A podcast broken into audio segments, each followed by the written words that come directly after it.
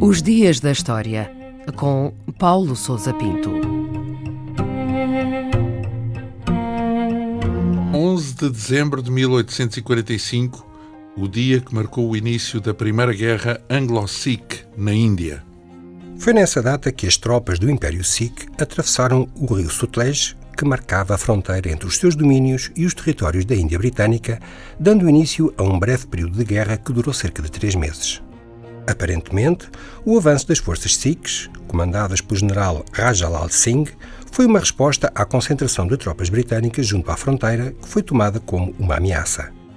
Havia já algum tempo que as relações entre as duas potências eram difíceis, e este movimento levou as autoridades britânicas a uma declaração de guerra formal. Nos combates que ocorreram ao longo dos meses seguintes, os regimentos britânicos derrotaram sucessivamente as forças inimigas, apesar da sua desvantagem numérica há indícios de que este resultado ficou a dever-se ao comportamento de alguns generais adversários, pertencentes a uma das fações do Império Sikh, que terão cometido traição a favor dos ingleses.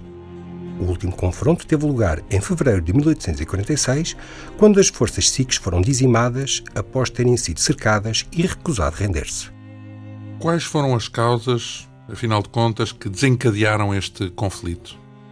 A expansão tanto do Império Sikh como da Índia Britânica ficou a dever-se à desagregação do Império Mughal, que ocorreu ao longo do século XVIII. O Império Sikh foi fundado em 1799 e controlava a região do Punjab, no norte da atual Índia e Paquistão.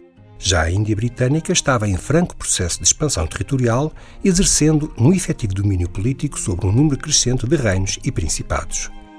Nesta época, o poder colonial britânico não estava ainda sob a alçada direta da coroa, mas sim da East India Company, a Companhia Inglesa das Índias Orientais.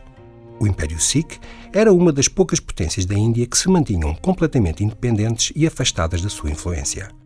Aparentemente, a guerra foi o resultado da desconfiança mútua sentida tanto por britânicos como por sikhs a instabilidade política no Império Sikh, após a morte do seu fundador, em 1839, terá levado as autoridades da East India Company a tomar posições defensivas e a concentrar tropas junto à fronteira, o que causou uma escalada da tensão e acabou por conduzir à guerra. E qual foi o desfecho da guerra? A derrota dos exércitos sikhs nos combates permitiu aos britânicos estender o seu poder numa região que até então tinha estado fora da sua esfera de influência.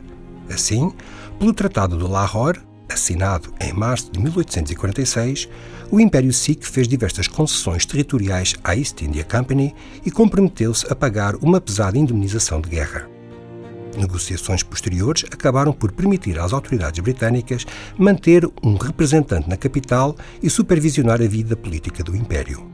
O ressentimento causado pela crescente interferência britânica acabou por conduzir a uma nova guerra, chamada de Segunda Guerra Anglo-Sikh, que teve lugar entre 1848 e 1849 e que se saldou pelo desaparecimento do Império Sikh e pela anexação do Punjab pela East India Company. Pouco depois, e no rescaldo de uma grande revolta anti-britânica conhecida como a Revolta dos Cipaios, os territórios da Companhia no subcontinente indiano passaram a ser administrados diretamente pela coroa britânica, situação que perdurou até 1947.